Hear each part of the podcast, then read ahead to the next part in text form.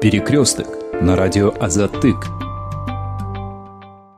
Здравствуйте, уважаемые радиослушатели. В эфире радио Азатык. Программа «Перекресток». Тема сегодняшней нашей передачи – человеческий капитал Время инвестировать в детей. Сегодняшние наши гости Джипара Респекова, специалист по детской бедности и социальной защите, и Наталья Шип, э, исполнительный директор Ассоциации НКО по продвижению прав и интересов детей в Крымской Республике. Передачу из Бишкека веду я, Болот Колбаев. Госпожа Шип, очень э, модно использовать термин инвестиции в детей. Можете вкратце объяснить, вот, что это означает? Ну, э, по прогнозам, наша страна к 2030 году станет уже, перейдет в такую фазу, когда э, будет э, больше пожилых людей, да, чем рождаться э, детей э, у нас в стране, и начнется старение нашей страны.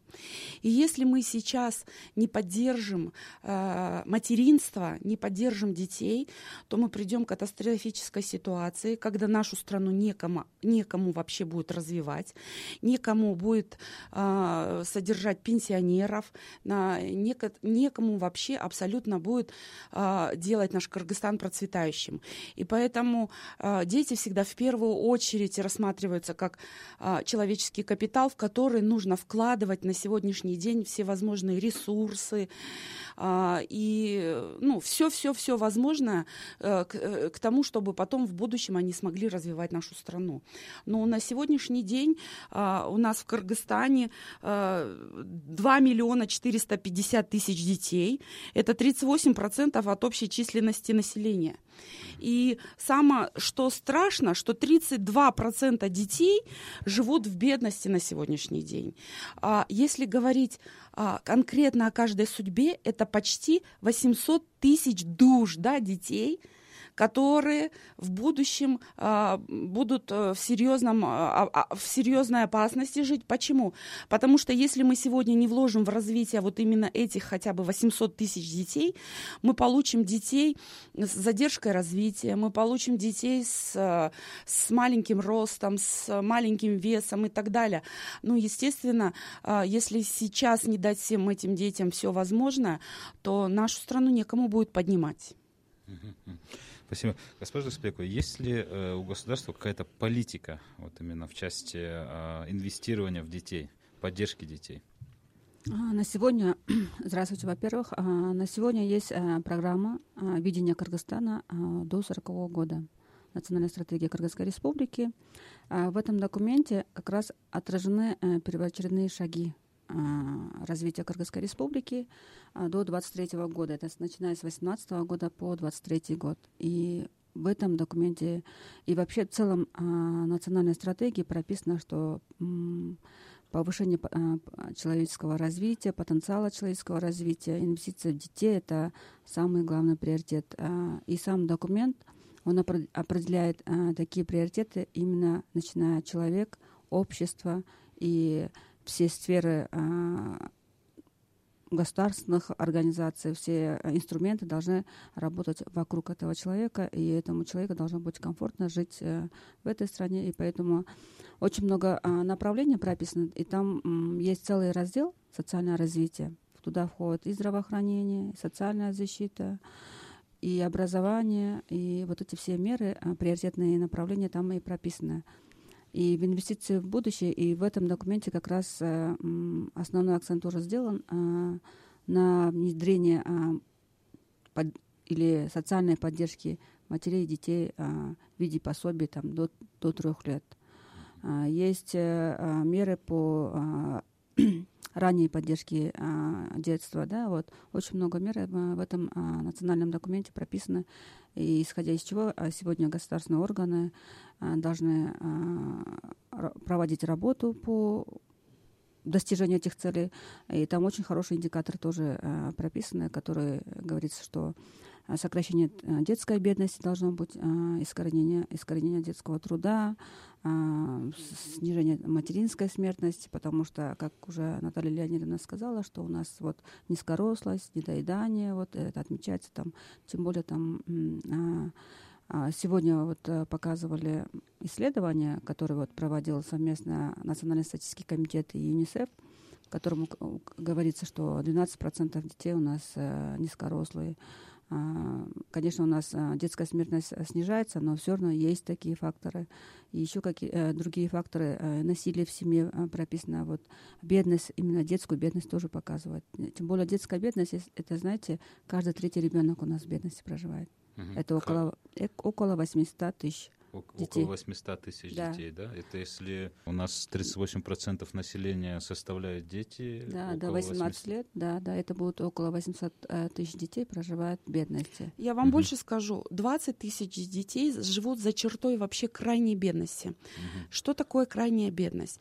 Это Национальный статистический комитет считает 2100 килокалорий на человека в день, да, чтобы он не умер с голоду, да, хотя бы что-то а, поел. Да? Это самый минимум 1420 сом на сегодняшний день в денежном эквиваленте. И получается, 20 тысяч детей у нас голодают, они не доедают. А, и если говорить э, о документах, э, Дипар Бармбаевна сказала, на самом деле национальная стратегия устойчивого развития очень хороший документ. Кроме того, а, президент э, значит, э, подписал указ о названии этого года, да, годом цифровизации, а, развития регионов. Еще есть один указ президента, в котором говорится именно, что все меры должны быть направлены на а, того, чтобы поддержать семью, поддержать детей. Э, Дипара Барамбаевна более подробно говорила об этом. Но знаете, лично мои опасения связаны с тем, чтобы эти документы не остались на бумаге. Потому что в нашей стране, по моему опыту, очень много разрабатывали замечательных программ и все, но они так и оставались на бумаге. Поэтому сейчас надо а, мобилизовать все ресурсы государственной власти, гражданского общества бизнеса, да, для того, чтобы эти документы исполнялись.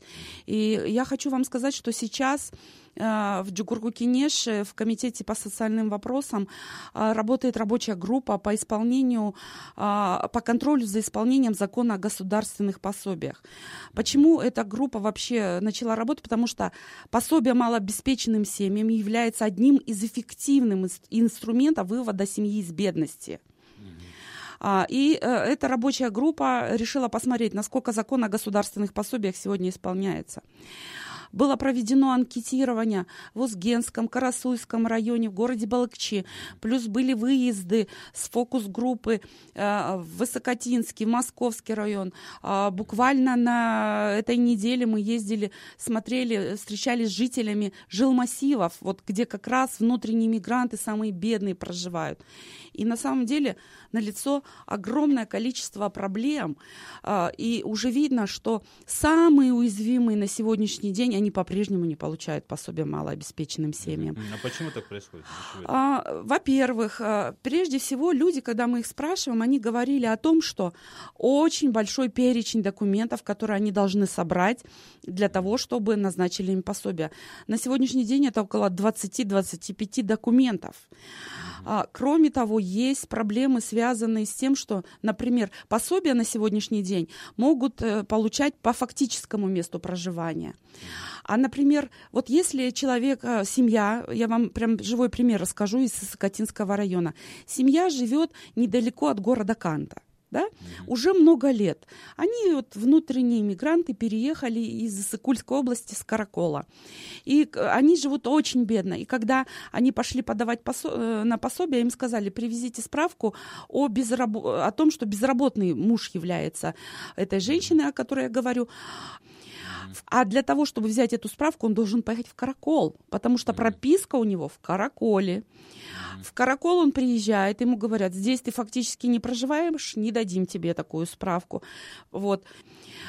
Э, и это касается многих-многих других документов. Люди называют, прям говорят открыто о фактах коррупции, когда требуют деньги за справки. Суммы называют такие от 20 сом до 1000 сом а, различные э, суммы. И вот эти вот, знаете, препоны и барьеры на пути э, к тому, чтобы получить пособие, очень серьезные. И это вот только я вам про два документа сказала. А так очень много документов. Плюс эм, люди говорят, что сотрудники управления социального развития не всегда э, доброжелательно относятся. А вы знаете, что внутренние мигранты, люди придут, их, э, как сказать, грубо им ответят, они уже потом и не идут. Вот. Потом очень мало информации относительно процедур получения назначения и получения пособий. Нигде. Люди говорят, мы нигде не видели, чтобы какая-то информация висела и так далее. Чаще всего они получают по сарафанному радио по какому-то. Вот. Потом опять же, все, э, все наши э, власть имущие декларируют вот эту адресность, да, нужно адресно платить самым уязвимым. На, на, на кар, картина сегодня показывает, что адресность не сработала на сегодняшний день. Самые бедные не в системе получения пособий. И получается, что нужно искать новые пути, а, чтобы вот именно самые уязвимые попали в систему получения пособий. То есть требуется, наверное, какая-то отдельная все-таки программа, да, для этого? Нужно, Стратегия. Прям реформу нужно делать. Угу. И один из выходов, вот Джипар Барабан сказала, это такое универсальное пособие, где, например, от одного, а, от рождения до трех лет все дети будут получать пособие. Это уже гарантированно то, что все дети получат пособие и самые нуждающие. Это снизит вот этот административные расходы. А, это позволит а, сотрудникам даже управление социального развития на них снизит нагрузку, потому что сегодня они должны делать по закону стопроцентный обход домохозяйств управление социального развития находится в районе. А у нас есть такие отдаленные Элукмету, до которых, ох, сколько ехать. Ну, Баткинская область. Конечно, конечно. А у сотрудников УСР нету на это возможности сейчас, чтобы сделать стопроцентный обход. Поэтому а, сегодня вот у нас было заседание группы, и мы однозначно все пришли к решению, что необходимо реформировать систему, а, вносить изменения в закон о государственных пособиях, в другие нормативно-правовые акты, которые как раз и снимут вот эти барьеры. Госпожа Спекова, вот сейчас сегодня реально вообще определить какое число детей охвачено вот пособиями из э, уязвимых слоев населения? На, на сегодня э, есть э, показатели, которые вот э, статистика ведет, э, в котором указывается, что э, как раз он определяет, э, сколько детей из бедных семей охвачено, сколько детей не охвачено. И как раз э, есть такие тоже исследования, которые проводили различные эксперты, в том числе международные эксперты, и которые говорят, что 63% которые нуждаются в пособиях, они не охвачены пособиями. Не охвачены. Не охвачены, 63%. Угу. Получается, вот если э, э, Министерство труда и социального развития говорит, что у них 290 тысяч детей получают, но в это 290 тысяч могли попасть э, дети из богатых семей. Ну, из э, последнего квинтеля, вот бога богатейших, да, получается. Потому что и как раз э, Национальный статистический комитет тоже говорит, что из самых бедных детей, которые вот законно получают, это примерно 15% детей получают э, пособие. Mm-hmm. А остальные 85% это, получается, те дети, которые возле, э, э, ну, как бы, может быть, немножко э, за э, чертой крайней бедности проживают, э, за чертой бедности проживают, потому что, как вы знаете, статистика определяет э, две черты бедности. Черта бедности общую и э, крайнюю бедность. Э, крайняя бедность, она э, как раз... Э, рассчитывать только на потребление продуктов, э, на продовольственную, э, продовольственную бедность, да, как, как говорится, а общая бедность, которая указывает как раз те же, же продовольствия плюс э, услуги, которые они пользуются. Если даже черта бедности 2600 сомов, но здесь политика совсем немножко разная. У государственного органа, который определяет э, и выплачивает пособие, у них э, гарантированный минимальный доход, такой показатель 900 сомов. Но в этом гарантированном минимальном доходе это до, денежные доходы только считаются, не все доходы учитываются. А, тем более э, с прошлого года, с 1 июля 2018 года уже пенсии тоже исключены из совокупного дохода. И высокая неформальная занятость, которую мы говорим, что уже больше 70% населения живет, э, ой, работает в неформальной занятости, которые никакие отчисления не делают, и они как раз могут попадать в число получателя, но фактически они могут э, зарабатывать, но угу. за то, что у них как раз документы... Неофициально работают. Неофициально работают, потому что у нас таких, такого населения это 70%. А, и тем более это не только, что вот на сегодня вот проедает деньги на пособие, да, это в будущем, это пенсионная политика тоже может уже на это смотреть, потому что это же деньги налогоплательщиков, которые перейдут в в случае старости они должны уже будут а, вместо пенсии пособие получать те граждане, которые сегодня работают. Поэтому здесь а, методика разная, но на самом деле вот 63% а, самые бедные дети не получают пособия. И получается эти деньги, которые выделяются 5 миллиардов 300, да, вот в прошлом году была экономия из этих средств, и позапрошлом году была экономия а средств. Чего это? Но здесь есть административные препоны, как вот Наталья Леонидовна сказала, да, которые вот должны получать, не получают, потому что не доходят. И самые, наверное, может быть, шустрые, самые, как говорится, умеющие э, доходят до пособия и получают. А те, которые действительно самые бедные, которые вот многодетные, у них вот различные проблемы, они вот не доходят и не получают э, услугу. Это не только пособие, кроме пособия, они и другие услуги же. Нашим радиослушателям я напомню, что в эфире радио «Азат Затык, программа «Перекресток». В сегодняшнем выпуске мы обсуждаем инвестиции в детей. Сегодняшние участники – Джипара Рыспекова, специалист по детской бедности и социальной защите, и Наталья Шип, исполнительный директор Ассоциации НКО по продвижению прав и интересов детей в Кыргызстане. Действительно ли э, пособие является эффективным инструментом для сокращения э, бедности? А, он, он влияет на глубину бедности, самое это главное, потому что это а, ежемесячно деньгами получают. Это не как раньше. Раньше же там и натуральные продуктами выплачивали. Это за, начиная с 2010 года уже ежемесячно а, деньгами. Потому что уже население тоже к этому привыкло, что он ежемесячно получает деньгами никаких этот, потому что а, он может повлиять на глубину внутри бедности, да, вот э, с одной э, категории, может быть, внутри будет переходить. Потом, э, тем более эти деньги, которые вот пособие, оно идет обратно в экономику. Это же 800 сомов, он в экономике. Он же эти деньги же не просто у себя хранит дома, в банку положил и сидит же. Это же, эти деньги идут обратно на рынок, и там покупается. А какой вообще средний размер э, пособия на сегодняшний день? 875 сомов 875. это 20% от э, детского прожиточного минимума. Можно я добавлю, да, к тому, что сказала да, Джипара Барамбаевна?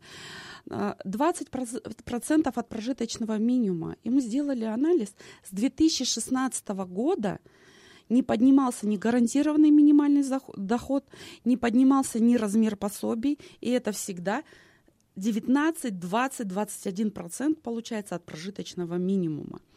Вот. А э, на тот вопрос, э, который вы сказали, насколько это влияет, да, вот э, на бедность, вы знаете, мы выезжали э, в Токтагул и тоже встречались там э, с получателями пособий. И одна женщина сказала тогда, спасибо большое, что хотя бы я получаю эти 810 сомов потому что я могу теперь купить хотя бы молочную смесь своему ребенку. У меня нету молока, и я могу купить молочную смесь, чтобы его кормить нормальным детским питанием. Потому что до этого, когда я не получала пособие, я брала коровье молоко, разбавляла и поила коровьим молоком, а детям нельзя пить коровье молоко. Ребенок, у него, естественно, э, он весь был зеленый аж, да, потому что у него несварение желудка было. Женщина благодарила. Другая женщина тоже говорила, большое спасибо. Вот у меня семья, семь детей, да, я хотя бы могу купить мешок муки и потом вот хлеб печь детям. Понимаете, это кажется, что вроде это небольшая сумма, но на самом деле она небольшая, 810 сомов. Ну, ну вот когда ты разговариваешь с людьми напрямую, да, ты чувствуешь, что это для их семьи большое подспорье. Э, вы знаете, я хотела еще сказать о том, что часто я слышу такие выражения, и сегодня даже на рабочей группе в парламенте я слышала, что мы плодим иждивенчество, да, вот люди привыкли, а, они постоянно получают пособия, и они уже не хотят работать и так далее. Вы знаете, мы тоже сделали анализ и посмотрели, что каждый год количество официально зарегистрированных безработных растет. И по сравнению, например, с 17 годом и 18 год взять, да, на 22 тысячи выросло количество безработных. Вот. Кроме того, вот эти органы занятости, которые официально устраивают людей на работу, да, это количество постоянно снижается. И тогда я сегодня сказала депутатам, который сказал про иждивенчество, я говорю, о чем вы говорите? Если бы государство могло предоставить рабочие места, и люди не хотели бы работать, вот это иждивенчество. А когда на сегодняшний день людям просто негде работать, или им предлагают работу, как я ранее приводила в примере, за тысячи километров, да, за пять тысяч сомов, это совсем другое. И поэтому семью необходимо поддерживать. Потом относительно экономии, да, а, Минфин тоже сегодня на заседании, заместитель министра говорил, что вот у нас нет денег на повышение размера пособий и так далее. Я говорю, это все ну, в раке. Потому что я, например, активно в этом участвую с 2011 года и вижу, каждый год случается экономия. Сначала это было 300 миллионов, потом 700 миллионов, в прошлом году миллиард 300. Сегодня на рабочей группе озвучили, что в этом году, возможно, миллиард 500 миллионов будет экономия. И самое, что интересно, э, Э, как экономия на самых бедных, создавая препоны, о которых я тоже говорила ранее, а, а, значит, начинают думать, куда тратить деньги. До этого начинали отправлять деньги на ремонт, на, на, на бензин и так далее. Да? Потом в том году вообще министерство запросило э, закупить 59 автомобилей вдруг. Понимаете, у самых голодных давайте заберем деньги, не повысим им размер пособия, а купим автомобили. Конечно, конечно, понимаете, и это все за счет бедных. И э, сегодня тоже говорили, вот, на социальную защиту у нас, сейчас могу ошибиться, или 43, или 48 процентов бюджета уходит на социальную защиту. Но там не только пособие, там, там ну, как бы весь бюджет социальной mm-hmm. защиты. Э, ну, извините, для того, чтобы на самом деле мы могли э, взрастить то поколение детей, которые потом будут развивать нашу страну, мы должны в них вкладывать деньги, да, и на детях сегодня мы не должны экономить. Потом тоже слышу такие аргументы, что вот, э, это тоже заместитель министра финансов сказал, вот у нас страна, столько у нас видов пособий, как ни в одной стране нету. Вот. Мы тоже изучили ситуацию, связанную с, с поддержкой материнства и детства в странах постсоветских, потому что они ну, нам ближе всего по развитию и так далее. Мы на самом последнем месте по поддержке материнства и детства. Кстати, вот э, мои коллеги, которые работают с детьми, напрямую вот центра у них есть для детей, э, они отмечают тот факт, что э, сейчас по, начинают попадать в центры дети детей 90-х. Дети вот этого переходного да, периода да. миграции массовой, да? Да, и знаете, mm что отмечают? Что почти 70% у всех детей идет задержка психического развития. Потому что те дети 90-х, вы же знаете, какая была ситуация очень сложная, они тоже не доедали, ну, я в то время вырос. Конечно. То, то же самое, да, это была проблема какая. И вот сейчас пошли уже дети, у нас уже второе поколение бедности и проблемы на лицо каждым вот этим поколением э, Конечно. ситуация усугубляется. Мы получаем да? вот такую круговую бедность, понимаете? Угу. И чтобы из нее выйти, из этой круговой бедности, как раз и надо инвестировать в детей. Ну, инвестиции я э, лично воспринимаю не только как э, выделение каких-то средств на питание ребенка, но и создание условий для получения нормального, хотя бы более или менее качественного образования. Это, наверное, вопрос об охвате каким-то Дош... дошкольным Дошкольным, да, образовательным. Вы знаете, последние цифры, Другой. которые я знаю, это 11% а, детей всего охвачены дошкольным образованием. Ну, это же говорит о чем-то, правильно? Mm-hmm. Что дети дошкольного возраста, они не могут полноценно а, развиваться в кругу своих сверстников, не могут получать полноценные программы развития и так далее в свою очередь матери не могут пойти на работу и полноценно работать, потому что они должны сидеть с этими детками, правильно? И вот получается такой вот порочный круг. Ну, э, конечно, я вас очень тоже поддерживаю, что не только выплаты должны быть, да, это должен быть комплекс э, всяких социальных услуг, да, дневные различные центры. Пусть это будут это элементарные, не специализированные какие-то услуги да, в рамках каких-то дневных центров, полустационарных учреждений. Вот, но они будут решать проблему. И э, как раз вот в рамках делегированных полномочий да, от правительства органам местного самоуправления и можно развивать вот эти услуги на местах. Потому что в Бишкеке худо-бедно еще какие-то услуги есть. И то, знаете, не найдешь. Платные, они все Да. в основном. А в регионах частные. вообще же нету. Вообще Мгм, нету. мгм. Ну и, конечно же, немалую э, важность занимает именно занятость да, а, родителей.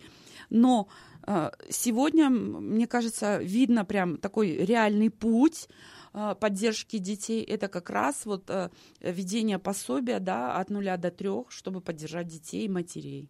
Мгм. Универсального пособия. Да, универсальное пособие. вы- А вот опять о дошкольных уч- учреждениях. Какое число детей охвачено А, дошкольным на, образованием? на сегодня а, я тоже смотрела статистику. Вот Мгм. э, с 4 по 6 лет 51% охвачены 51. дошкольными учреждениями. Это которые ходят в государственные детские Э, сады? Независимо, Или независимо, независимо, от форм собственности. Мгм. Статистика каждый год э, показывает, но они стараются как бы увеличивать, потому что уже здесь, видите, э, заинтересованность должны быть органы местного самоуправления, чтобы создавать такие условия для таких детей. А, Со стороны Министерства образования это должны быть вот эти разработаны стандарты, по, у них это разработано, да, вот сейчас разные, вот а, ам, есть в Аюлюкмуту там восстанавливают какие-то садики, а, если есть возможность. Но проблема в том, что у них вот опять с деньгами связано, а, опять с помещением, ну, у них вот э, есть. Но есть сегодня, да, очень много органов местного самоуправления, которые сами его создают. И там а, оплата как бы для ребенка надо 500 сомов, 300 сомов и какую-то хорошую помощь.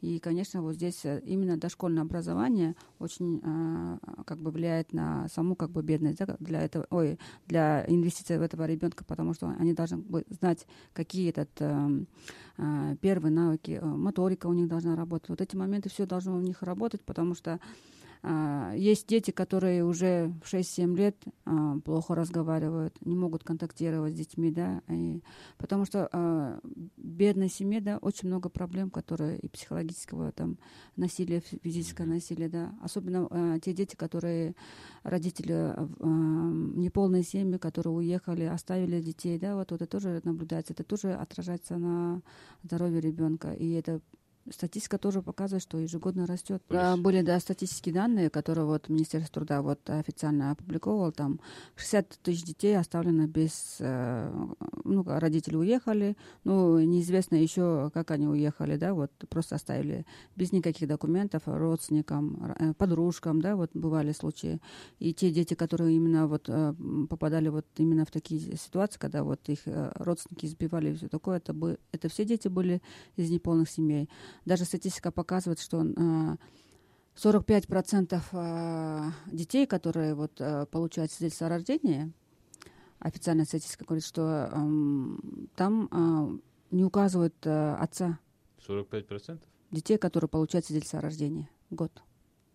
Вы знаете, мы посчитали, если вот э, один случай взяли, если вы помните, в том году прям такой резонансный был случай, когда мачеха избила девочку Айдану, да, прям э, девочке, по-моему, 8 лет было, а, они жили э, в, этой, в новостройке, в одной из новостроек, а, очень сильно избила, ну, естественно, детей, получается, троих Сначала девочку поместили в больницу, ее лечили, потом э, всех детей изъяли из этой семьи, поместили э, как бы в интернатное учреждение, мать посадили э, в СИЗО, пока вот разбирательство пот- и так далее, потом ей тюрьма, э, очевидно, э, как бы впереди ее ждет, вот и так далее. И мы посчитали, что э, на содержание детей, вот этих судебных издержек, э, на содержание матери в семье более миллиона сомов, да, у- Мгм. уйдет. Но если бы вот эту семью вовремя выявили, да, Мгм. что проблемная семья, потому что мать, мачеха-то ее избила девочку из-за того, что она хлеб взяла, покушала, понимаете? Мгм.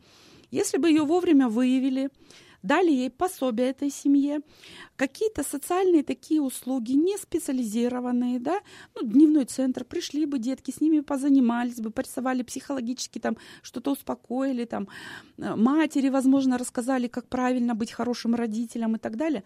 На это потребовалось всего 200 тысяч сомов, понимаете? государство бы сразу сэкономило 800 тысяч сомов на одном случае только. Поэтому вот они инвестиции. Вовремя выявите семью. К сожалению, наше время истекло. А нашим радиослушателям я напомню, что сегодня мы со специалистами обсуждали такую тему «Человеческий капитал. Время инвестировать детей». А нашим радиослушателям я напомню, что сегодня мы обсуждали тему с Джипар Распековой, специалистом по детской бедности и социальной защите, и Натальей Шип, исполнительным директором Ассоциации НКО по продвижению прав и интересов детей в Кыргызстане.